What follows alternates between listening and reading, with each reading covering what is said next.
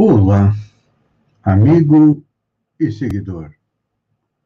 Seja bem-vindo à nossa live diária do Reflexão Matinal, onde eu e você vamos em direção ao nosso coração para lá, como jardineiros espirituais, elevar templos às nossas virtudes, ou seja, procurar aumentar, melhorar os nossos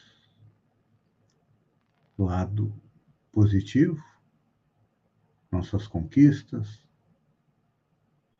nossas qualidades, nossas virtudes e, ao mesmo tempo, procurar cavar masmorras, ou seja, diminuir os nossos vícios, os nossos defeitos, que são a causa da nossa dor, do nosso sofrimento. É claro que nossos vícios e nossos defeitos são herança das encarnações anteriores, ou seja, de tudo aquilo que nós já realizamos na face da Terra, desde que chegamos é, no reino nominal. E o homem já está no planeta como ser inteligente da criação há em torno de 500 mil anos. A nossa civilização tem em torno de 30 mil anos.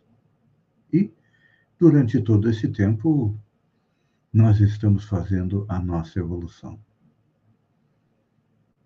Deus, no seu infinito amor, Jesus, que é o governador espiritual do planeta, está sempre nos enviando seus emissários para nos esclarecer, nos consolar.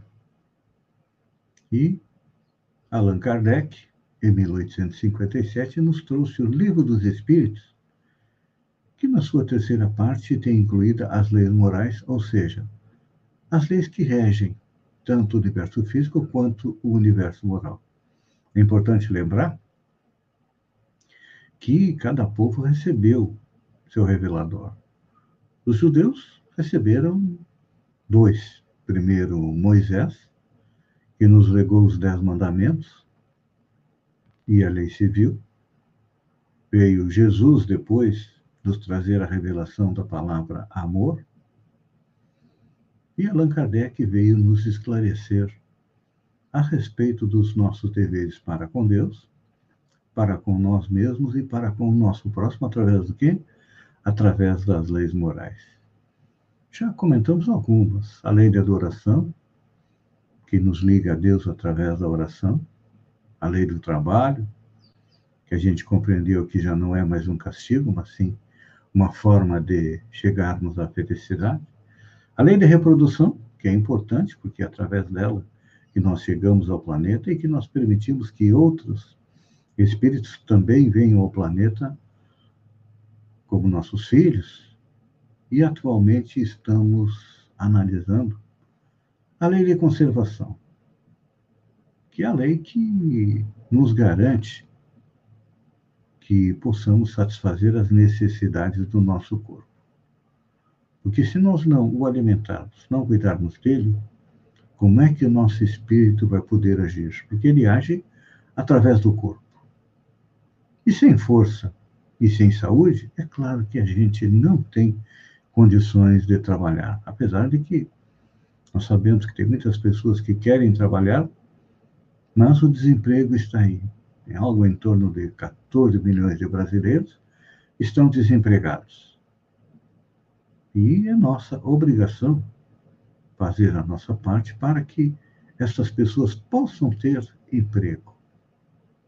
Uma das leis que nós vamos ver mais para frente é a lei de progresso, a lei de sociedade, nos diz que os bens são necessários para que possamos fazer a humanidade evoluir.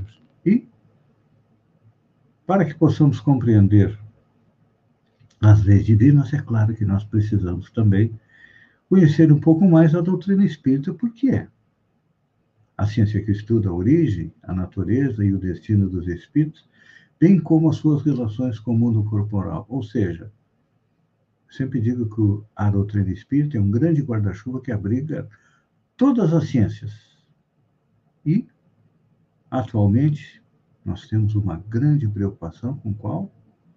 Com a medicina. E estamos analisando o que nos coloca a doutrina espírita a respeito da eutanásia, ou seja, da boa morte, como ela é chamada. Porque muitas vezes, sem compreendermos as leis que regem o universo espiritual, médicos, familiares, procuram abreviar o sofrimento daqueles entes queridos que estão para retornar à pátria espiritual. Acreditando que, poupando sofrimento, desligando os aparelhos, às vezes até retirando a medicação, o ente querido vai morrer mais rapidamente e cessar o sofrimento. Só que a doutrina espírita nos oferece uma visão diferente da dor e do sofrimento, mostrando o quê? Que eles são necessários. É. Dor e sofrimento são necessários para o progresso do espírito, que busca a perfeição, assim como também é claro que são necessários os movimentos ou os acontecimentos felizes na existência humana. E assim, nós temos dois modos de aprender: ou pelo amor ou pela dor. A dor que nos visita, tanto física quanto moral, é um reflexo de nossos comportamentos anteriores. Vivemos aqui no planeta, quando retornamos à pátria espiritual, os bons espíritos nos auxiliam a fazer uma avaliação no que nós avançamos, no que nós estacionamos, porque ninguém regride. Muitas vezes nós ficamos cometendo o mesmo erro, uma, duas, três, quatro encarnações, e vamos agravando a nossa situação, e muitas vezes há a necessidade de uma dor maior para que a gente acorde para a verdadeira realidade, que é a realidade do espírito. Já pararam para pensar que uma das finalidades do coronavírus é nos acordar para a verdadeira vida, que é a vida na pátria espiritual? Porque é de lá que nós viemos, é para lá que nós voltamos. Muitas vezes, erroneamente, acreditamos que esta passagem aqui pela Terra é a única coisa que nós temos, mas não é a primeira, não será a última, e faz parte do nosso curso para chegarmos a tão sonhada felicidade. Então, a partir deste conhecimento, a gente percebe que os estados terminais e as doenças incuráveis não são acidentes, não são vítimas do acaso, não. São situações necessárias ah, para a educação do espírito. Pois é. Da mesma forma que no nascimento há um período ideal, há um tempo gestacional, que tanto quanto possível não deve ser antecipado para que o bebê não nasça prematuro, também na desencarnação existe uma necessidade de não antecipar o desligamento físico. Poderíamos, dizer que a eutanásia ela deixa sequelas para o espírito e para o perispírito, da mesma forma do que quando alguém nasce prematuro. Allan Kardec, no Evangelho segundo o Espiritismo, nos diz o seguinte: o materialista não vê senão o corpo e não considera a alma.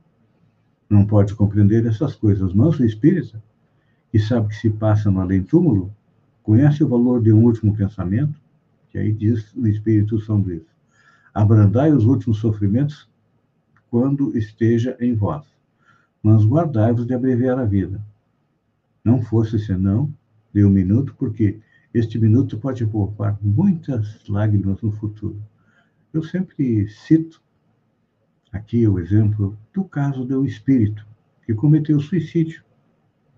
É, está no livro Eustáquio, 20 séculos de uma trajetória, que analisa a trajetória, as várias encarnações desse espírito, desde que ele foi general do exército Carlos Magno, lá atrás, até sua última encarnação na Segunda Guerra Mundial. Em uma encarnação, ele era rico, poderoso, ficou pobre. Não suportando a pobreza, ele se suicida. Só que o suicídio dele aconteceu dois dias antes da data programada para o seu retorno à pátria espiritual.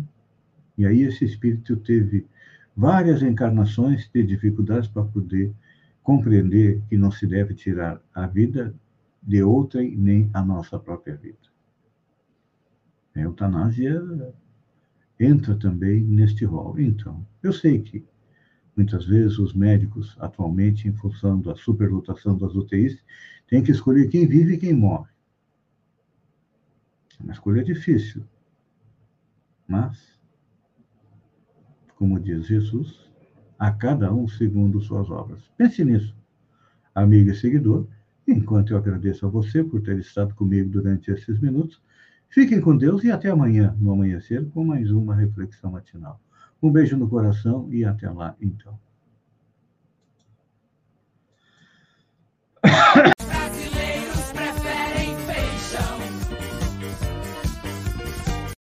Olá! amigo e seguidor. Seja bem-vindo à nossa live do Bom Dia com Feijão, onde eu e você navegamos pelo mundo da informação com as notícias da região, Santa Catarina, Brasil e também no mundo. Começamos com notícias da política da região. Vice-prefeito de Balneário Gaivota tem gabinete e atende o povo na prefeitura.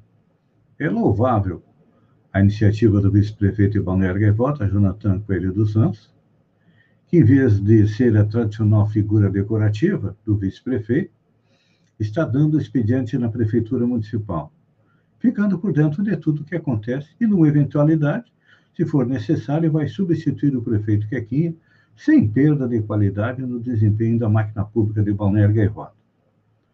Diferente do prefeito Quequinha, Jonathan vem do que vem do ramo de venda de combustíveis.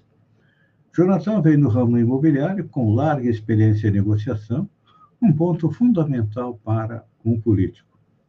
Indo para Sombrio, prefeita Gislaine Cunha patina nos primeiros meses de governo. É.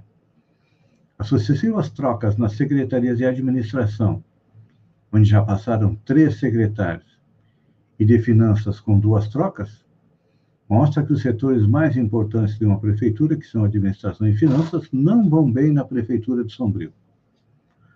Os primeiros meses não foram muito favoráveis à prefeita Gislaine Cunha, que saiu chamuscada do episódio de reajuste de 25% de IPTU, que não representava muito no total do orçamento, mas, na minha visão, foi uma vitória de Pirro. Explico. Vitória de Pirro é uma expressão utilizada para se referir a uma vitória obtida com alto preço, potencialmente acarretadora de prejuízos irreparáveis.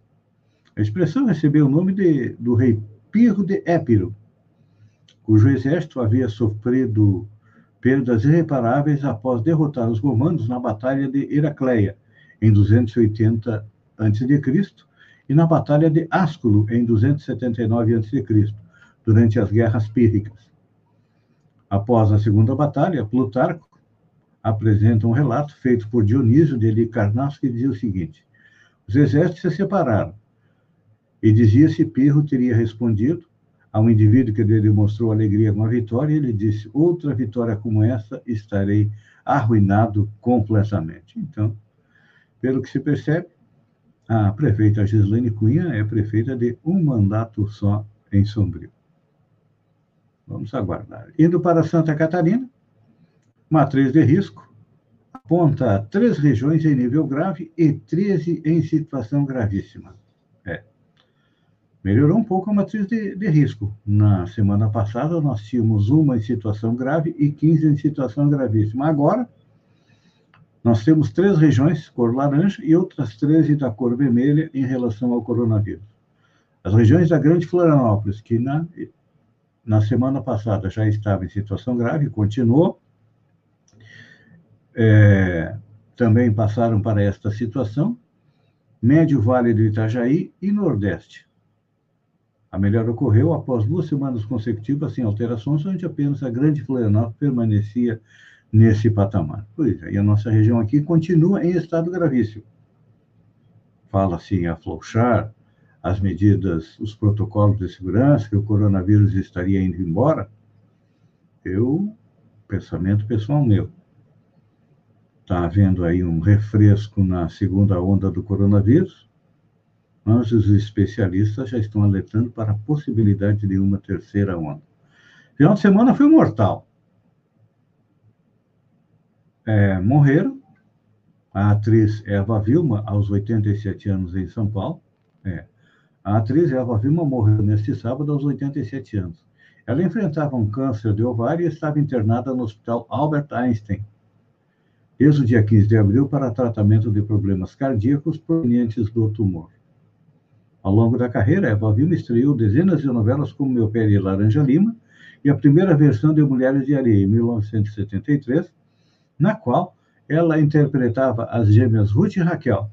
20 anos depois, no remake da trama, os papéis foram feitos por Glória Pires. Eva Filma também foi a vilã altiva de A Indomada e rendeu vários prêmios à atriz. Ainda em São Paulo, neste domingo, foi a vez do prefeito Bruno Covas retornar à pátria espiritual. Ele morreu aos 41 anos, vítima de câncer. É, ele vinha lutando contra esse câncer é, no sistema digestivo, com metástase nos ossos e também é, no fígado. Nos seus momentos finais foram assistidos pela família. Nas últimas horas, ele recebeu sedativos e analgésicos para não é, sentir dores. CPI da coronavírus, calma, Pazuelo, não é Ustra, é só o Renan. Pois é. O general Eduardo Pazuello, quando perguntado sobre o que achava do AI-5, deu a seguinte resposta: Nasci em 1963, não sei o que é o AI-5. Nunca nem estudei para descobrir o que, que é. Mentira. Ele sabe muito bem o que, que é o AI-5 e para ilustrar a diferença entre o que está acontecendo com ele que se ele estivesse no tempo da ditadura, ele foi convocado é, para depor numa CPI e inventou a desculpa que estava com a Covid para postergar, com medo das perguntas, e agora ainda conseguiu no Supremo Tribunal Federal é, um habeas corpus para não se incriminar, ou seja, para não responder a algumas perguntas. Isso no tempo do Renan Calheiros. No tempo do Coronel Lustra, que é o ídolo do presidente é, Jair Bolsonaro, e muitos bolsonaristas, a coisa não acontecia assim. A polícia chegava em casa, prendia, levava, torturava, matava e ponto final. Este era os tempos do Einstein. Olha só, que povo mais sem noção. Copacabana Palace é multado após festa com Ludmilla, Gustavo Lima, Mumuzinho, Alexandre Pires, Dudu Nobre e mais artistas a Prefeitura do Rio decidiu que vai multar o hotel Copacabana Palace na zona sul do Rio, pela realização de uma festa de luxo em meio à pandemia para 500 pessoas na noite de sexta-feira. Em nota, a Secretaria de Ordem Pública, CIOP, informou que o estabelecimento será autuado em 15.466 reais por infração considerada gravíssima e ainda será interditado para realizações de festas pelo período de 10 dias a contar de sábado.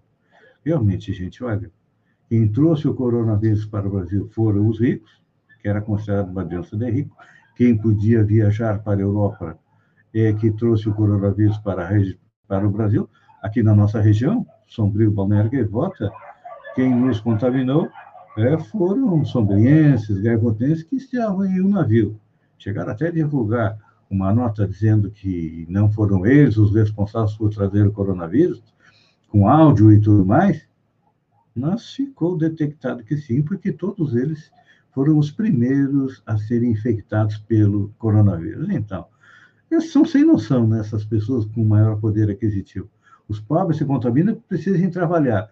E o rico se contamina porque não pode é, deixar de fazer é, uma festa. Amigo e seguidor, eu agradeço a você por ter estado comigo durante esses minutos. Fiquem com Deus e até amanhã, às sete horas, com mais um Bom Dia com Feijão. Um beijo no coração e até lá, então.